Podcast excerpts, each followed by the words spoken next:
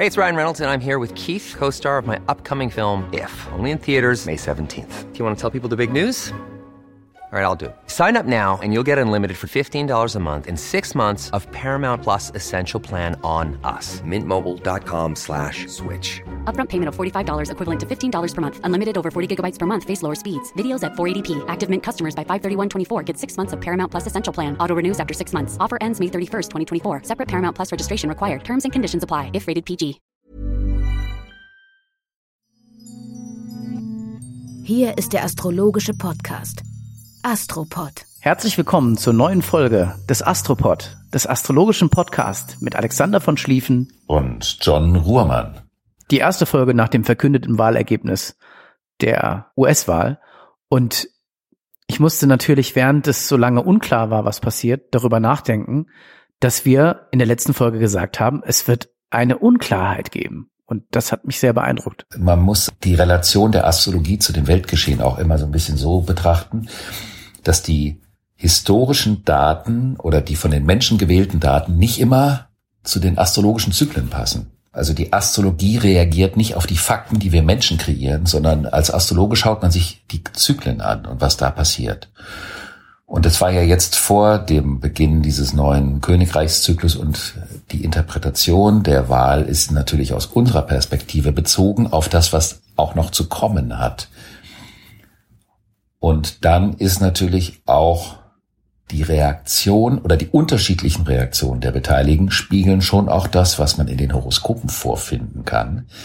Wogleich ich persönlich sagen muss, dass ich sehr erstaunt bin, inwieweit, weil ich im Rahmen dieser Wahl Informationen bekommen habe und mir manche Aussagen von, von verschiedenen Astrologen angehört oder gelesen habe, wie unterschiedlich dieses Horoskop interpretiert wird, weil es ganz viele Astrologen gibt, die in dieser Figur, dem bald scheidenden Präsidenten, die Lichtfigur des Übergangs in eine neue Zeit sehen, was meinem Verständnis von diesem Horoskop schlicht und ergreifend nicht entspricht, wenn gleich, was wir ja damals in der Folge auch gesagt haben, dieser Mensch unglaubliche Erfolgskonstellationen in seinem Horoskop hat, aber über die Komplexität der Zusammenhänge dieser Erfolgskonstellation und dem, was man daraus macht und vor allem wie die Konstellationen jetzt und in den nächsten zwei Jahren sind, bin ich natürlich zu völlig anderen Schlussfolgerungen gekommen. Aber ich glaube, wir können auch sagen, dass Joe Biden auch nicht der neue König ist. Ich glaube, dass wir nach wie vor in der Umbruchphase sind. Und es ist auch so, dass wenn man jetzt über Politik spricht, und wir werden heute nicht nur über Politik sprechen, dann wird sich auch die amerikanische Politik nicht auf einen Schlag ändern. Sie wird nur einen anderen Drive haben. Und wir haben es wahrscheinlich mit einem empathischeren Präsidenten zu tun. Ich habe einen interessanten Artikel mit 65 Fakten über Joe Biden gelesen und seine, seine Karriere ist ja doch eine ganz, ganz andere als die von Donald Trump. Und er ist auch nicht mit einer solchen Geltungs- oder zumindest offenbar weder mit einer solchen Geltung noch mit einer solchen Vergeltungssucht ausgestattet, wie ein bekannter deutscher Politiker äh, Donald Trump charakterisiert hat. In diesen Tagen. Ich kämpfe schon wieder mit meiner Stimme, das habe ich auch bei der letzten Podcast-Folge gemerkt. Ich rede zurzeit einfach zu viel. Deswegen lasse ich lieber dich reden, Alexander. Dann ist interessant, dass Donald Trump die ganze Zeit die gegnerische Seite der Lüge bezichtigt. Und ich habe mir natürlich die Horoskope der beiden daraufhin angeschaut, auch von Kamala Harris. Und er ist derjenige, der die Lügenkonstellation im Horoskop hat. Joe Biden hat die nicht. Wie sieht denn eine Lügenkonstellation im Horoskop aus? Das würde mich interessieren, weil dann kann man ja theoretisch das Gegenüber, mit dem man zu tun hat, schon mal gleich versuchen zu identifizieren, handelt es sich um einen Lügner oder zumindest um einen potenziellen Lügner. Um einen potenziellen darf man sagen, weil natürlich eine Einzelkonstellation immer im Gesamtkontext des Horoskops gesehen werden muss, ob aufgrund der Anlage des Menschen, und das ist der Aszendent, also was will der Mensch, ob diese Konstellation eher in Richtung träumerisch visionär geht oder ob sie in eine nebulöse und vielleicht auch mit Absicht verschleiernde Art der Kommunikation geht. Jetzt kann man schon davon ausgehen, dass der Donald Trump weder ein besonders ähm, musischer Mensch noch ein besonders spiritueller Mensch ist. Daher ist es mit diesen Konstellation, wenn der Planet Neptun involviert ist, schwierig, auf eine subtile höhere Ebene zu kommen, wenn die Anliegen relativ vordergründig und pragmatisch sind. Und der Joe Biden hat diese Konstellation nicht in seinem Horoskop und die Kamala Harris hat die Konstellation auch nicht in ihrem Horoskop. Das Interessante könnte aber sein, dass vielleicht die Kamala Harris, indem sie nicht vordergründig die erste ist, sondern die zweite, also die Vizepräsidentin und die erste Frau in einer solchen Position, vielleicht ist sie auf eine ganz neu zu denkende Art und Weise zumindest eine der Königinnen des neuen Luftreichs. Und vielleicht auch eine Person, die eine Wandlung herbeiführen kann. Das Interessante an dem amerikanischen Horoskop ist, dass dort in den nächsten Jahren ganz grundsätzliche Wandlungen, also wenn man sich das Horoskop der Vereinigten Staaten anschaut, ganz grundsätzliche Wandlungsprozesse anstehen. Was auch bedeutet, dass der Übergang für die Vereinigten Staaten vom Erd in das Luftreich sich zwei, drei Jahre verzögern kann. Das heißt also, das Luftreich fängt jetzt an, dauert etwa 200 Jahre und die Amerikaner haben in zwei, drei Jahren einen Abschluss von einer ganz großen Wandlungskonstellation und danach fängt für die persönlich etwas Neues an. Und das muss man immer auch in Betracht ziehen, wenn man solche großen Horoskope vergleicht, dass der globale Zyklus und der individuelle Zyklus miteinander kompatibel gemacht werden müssen in der Deutung. Und dem 200-Jahres-Zyklus ist es angesichts der Zeitdauer auch ein bisschen egal, ob das jetzt direkt losgeht oder erst in ein, zwei Jahren, wenn man das mal aus einer ganz großen Perspektive betrachtet.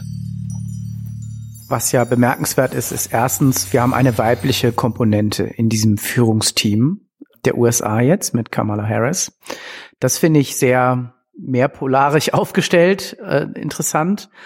Und ähm, die politischen Strategen orakeln ja auch, dass Joe Biden der älteste Präsident bei Antritt ist und er theoretisch schon im Zuge seiner ersten Amtszeit seine Vizepräsidentin auf die Pole Position setzen könnte. Ich finde das eine gewagte These, aber die kann man in den Raum stellen. Und das würde so ein bisschen auch der Betrachtung, die du gerade vorgetragen hast, äh, Rechnung tragen. Zu dem, was man auch festhalten muss, und ähm, vielleicht fühlen das manche auch persönlich mit sich selbst.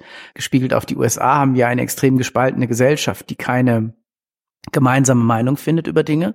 Trump geht als Präsident, aber der Trumpismus oder die, die Meinung der Leute, die ihm anhängen, die ist ja nicht weg. Die sind immer noch da. Und dann muss man das schon in die Richtung drehen, dass man fragt, wie kann man überhaupt wieder, sage ich mal, so eine negative Parteilichkeit überwinden? Was meine ich mit negativer Parteilichkeit? Die heißt, mit der anderen Seite, da komme ich gar nicht zusammen. Das ist überhaupt unmöglich für mich. Äh, ich bin total dagegen. Und ich finde, da hat Biden was sehr, sehr Schönes gesagt. Er hat gesagt, das muss er, glaube ich, auch tun, wenn er weise ist, dass er auch für die, die ihn nicht gewählt haben, natürlich Präsident sein will. Und das ist, glaube ich, so ein erster Schritt, diese, diese tiefen Gräben zu überwinden. Und das ist auch was, und das ist, glaube ich, das einzige Mal, wo ich jetzt in dieser Folge Coronavirus sagen möchte. Der Coronavirus an sich, der zeigt uns sehr, dass der Umgang damit in Extremen nicht funktioniert. Überhaupt sind die Extremismen, die weisen so sehr auf dem Zentrum heraus und, und kommen mit individuellen Lösungen, äh, die, die extrem sind. Ich glaube, das Verbindende. Das ist das Thema. Die Amerikaner sind in der Sinnkrise, müssen wieder zusammenfinden als Nation. Ich glaube, auch viele Menschen sind oft an dem Punkt, dass sie merken, ich wollte eigentlich das oder das oder was ist eigentlich das, was mein Weg ist, was, was bestimmt mich? Das fragen sich viele Menschen jeden Tag. Da fragt sich eine ganze Nation anhand vieler spaltender Punkte. Der Biden hat auch über das Thema Kooperation gesprochen. Das hat mich natürlich hellhörig gemacht wegen dem Luftzeitalter. Und Kamala Harris hat ja auch direkt gesagt, es geht darum, wir müssen für alle da sein und äh, zusammenarbeiten.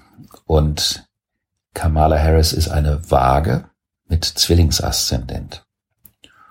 Und sie hat ein sogenanntes großes Lufttrigon in ihrem Horoskop. Das bedeutet, dass drei bis vier markante Punkte oder Faktoren oder Planeten harmonisch miteinander im Element Luft verbunden sind.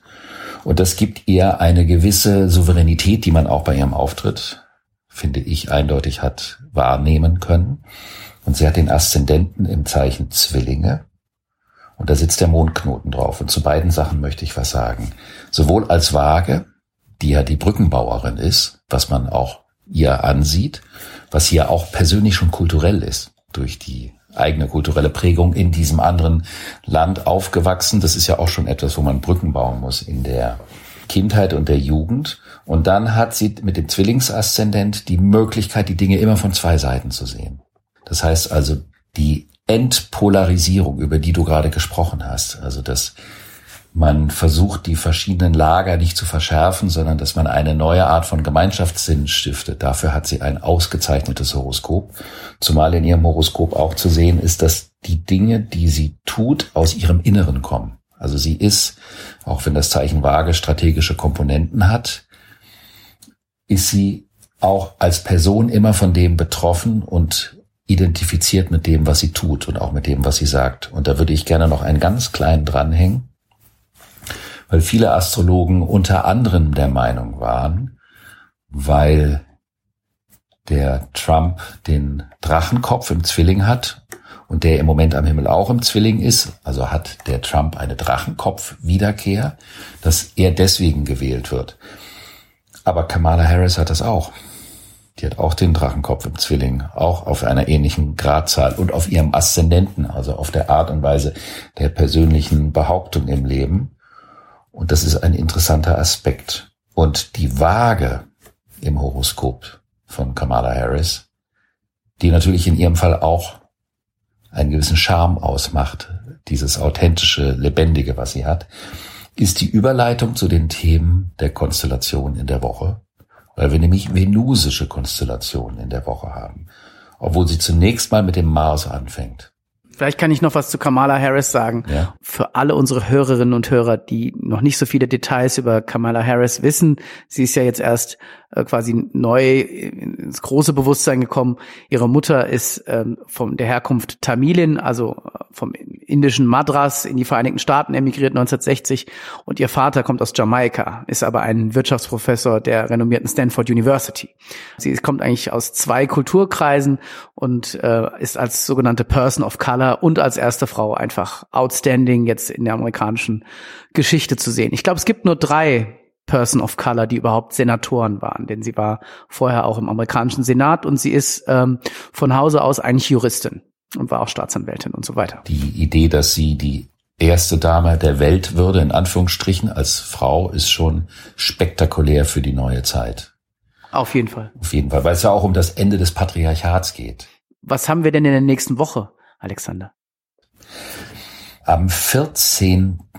November wird der Mars, der uns ja noch lange begleitet und der auch dazu führen wird, dass der Dezember nicht ganz so gemütlich immer sein wird, wie wir uns das zur Weihnachtszeit wünschen. Der war ja am Anfang relativ weit fortgeschritten im Zeichen Widder, dann ist er über diese ganzen Planeten des Jahres 2020 gelaufen, Jupiter, Pluto und Saturn. Dann ist er zurückgelaufen und rückläufig geworden. Und am 14. wird er direktläufig. Das heißt, er hört auf, rückläufig zu sein. Über das Phänomen der Rückläufigkeit haben wir schon oft gesprochen. Wir bitten das vielleicht in den dazugehörigen Podcast nachzuhören für diejenigen, die das das erste Mal hören, weil das kann man nicht jedes Mal neu erklären, was das für ein Phänomen ist. Wenn der Mars stehen bleibt und nach vorne wieder geht, dann hat er im Grunde genommen vorher so etwas wie einen ganz kleinen Dornröschenschlaf gemacht, obwohl die Welt gerade nicht den Eindruck macht, ob es so wäre.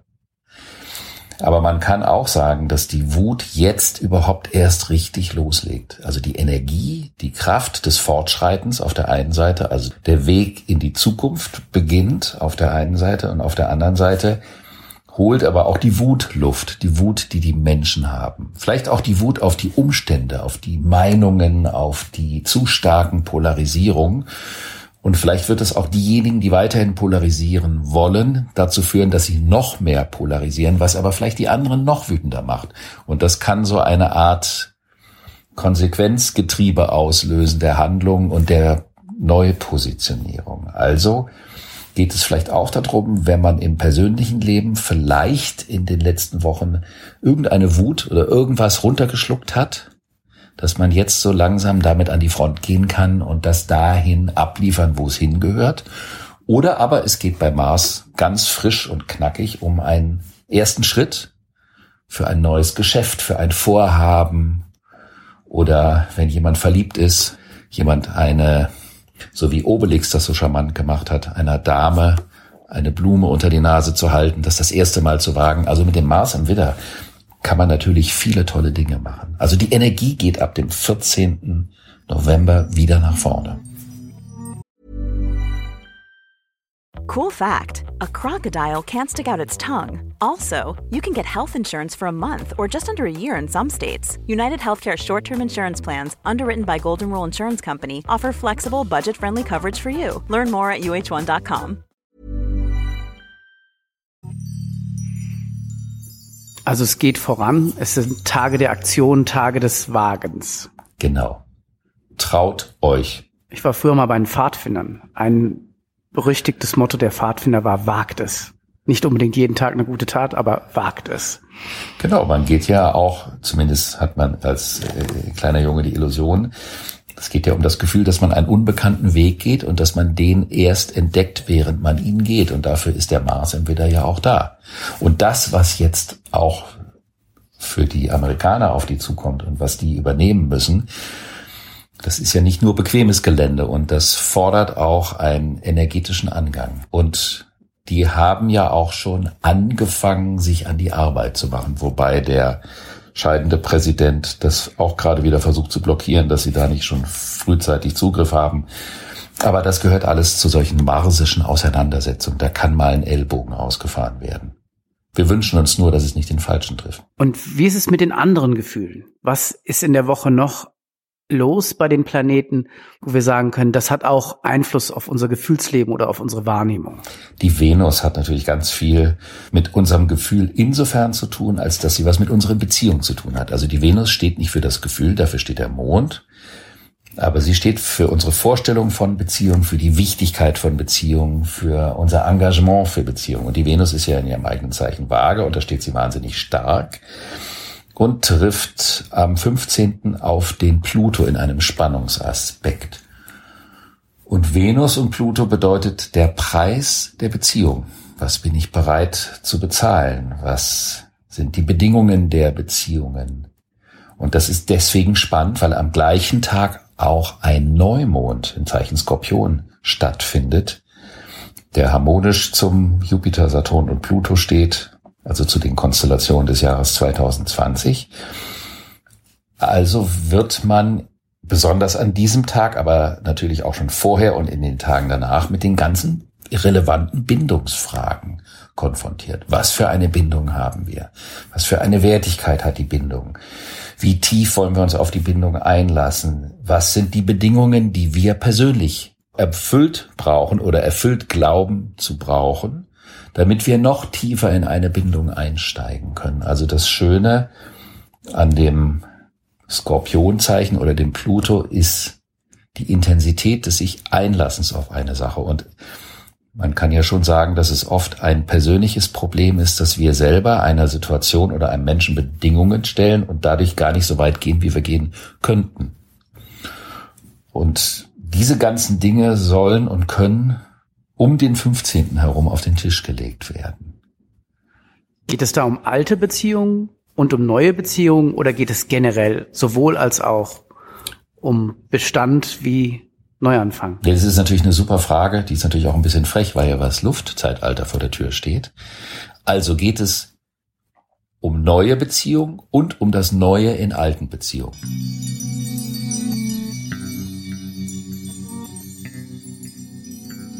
Es kann auch mal das Alte aus der alten Beziehung auf den Tisch kommen, aber nur damit man sich von dem auch entledigt und der Weg für das Neue frei sein kann. Okay, das kann ja Mut machen für neue Phasen, neue Versuche. Und es gibt ja auch bedingungslose Liebe oder bedingungslose Hingabe zu Themen, aber scheint nicht so zu sein, als würde es hier gerade um Bedingungslosigkeit gehen. Da sind wir noch eine Stufe drunter zur Bedingungslosigkeit muss man sich erst hinarbeiten. Das ist etwas, was man nicht durch Knopfdruck oder zwei Runden Meditation und ein bisschen Brummen in den Griff bekommt. Und kann ja auch schiefgehen. Aber es kann ja auch eine bedingungslose Kapitulation sein. Und dann ist man völlig entscheidungslos und kann gar nichts mehr wagen. Eben. Also hier geht es letztendlich um die Grenze in mir selbst. Welche Grenze ist es in mir, die mich davon abhält, tiefer in eine Situation einzusteigen. Und bin ja, wie gesagt, auch ein großer Freund vom Kollegen Pluto, weil der was mit dieser Verbindlichkeit zu tun hat. Und wir wissen das ja, wenn man auch sich mit einem Thema intensivst auseinandersetzt und noch intensiver und noch intensiver, dann kommt man an einen Punkt, an dem man nicht kommt, wenn man das Ganze immer nur so ein bisschen von außen betrachtet. Also diese plutonische Energie schenkt einem auch die Hingabe an eine Sache, an einen Menschen, an eine Situation, wodurch aber auch etwas zurückkommt. Nicht im Sinne, dass man das vorher berechnet, dass man das nur macht, damit was zurückkommt, sondern das ist der Lebensfunke, der dann entzündet wird. Und das, davon bin ich immer ein Freund. Das ist eine subjektive astrologische Meinung von mir im Sinne der Deutung. Ich mag das mit den Grenzen, weil wenn du sagst, eine Grenze suchen, also ich glaube, man muss Grenzen suchen und dann äh, überschreitet man auch eine Grenze und er, erzeugt so eine neue Norm gegebenenfalls. Und das ist vielleicht das Interessante da am Pluto, dass man sich entgrenzt oder einen Grenzfall erzeugt, der zu einer neuen Norm wird. Vielleicht ist das ja möglich. Ja, auch über Grenzen zu gehen, vor allen Dingen, ganz genau. Das wird einem leichter gemacht, weil Flux am 16., also am Tag danach, befindet sich Venus in einem Spannungsaspekt zu Jupiter. Das heißt also, wir müssen das jetzt tagemäßig erzählen, aber letztendlich wird das im konkreten Erleben ineinander übergehen in diesen Tagen. Also das eine Thema kommt und dann kommt das andere hinterher und die vermengen sich dann, weil das eben nicht nur minutiös für drei Stunden am Himmel ist, sondern das wirkt vor und nach. Venus Jupiter hat was mit der Hoffnung und der großen Erwartung zu tun und auch dem Willen, dass etwas auf den Weg kommt. Also das bedeutet, da kann auch ein kleiner Euphorieschub reinkommen. Allerdings, dadurch, dass Venus und Jupiter in einem Spannungsaspekt sich befinden, sollte man bei seinen Hoffnungen und Erwartungen darauf achten, dass sie nicht allzu utopisch sind.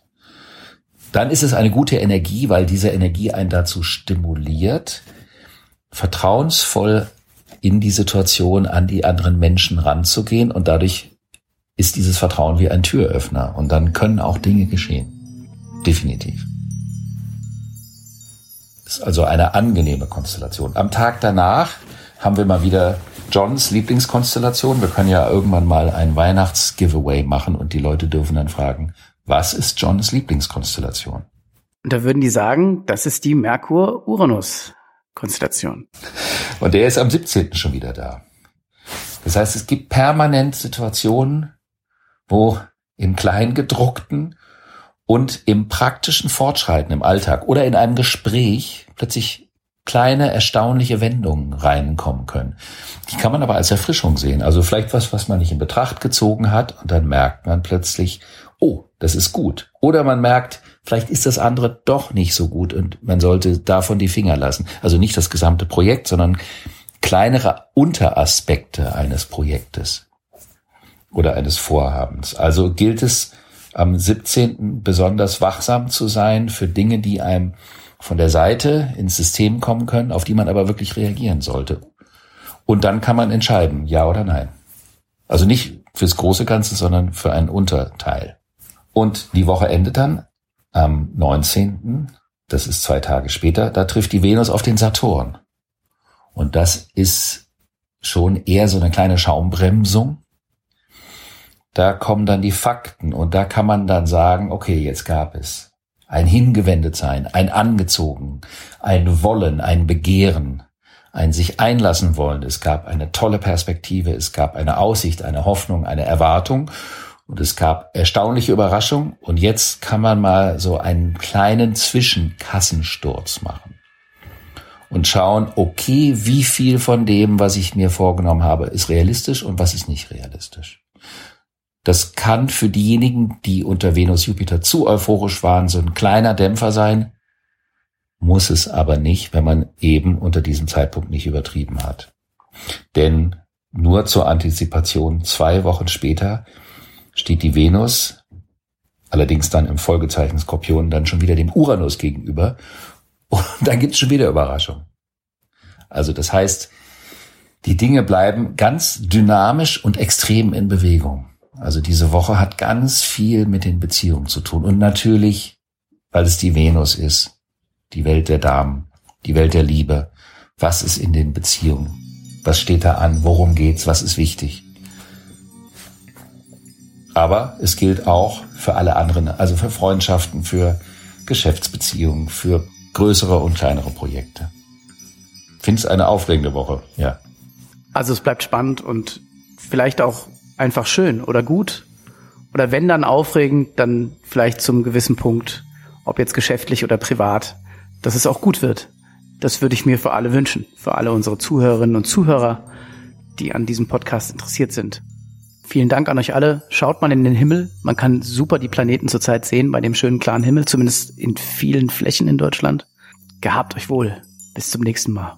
Dann wünschen wir euch eine ganz wunderbare Woche und freuen uns wie immer auf Feedback, schöne Bewertungen und auch immer wieder auf Vorschläge von möglichen Horoskopen.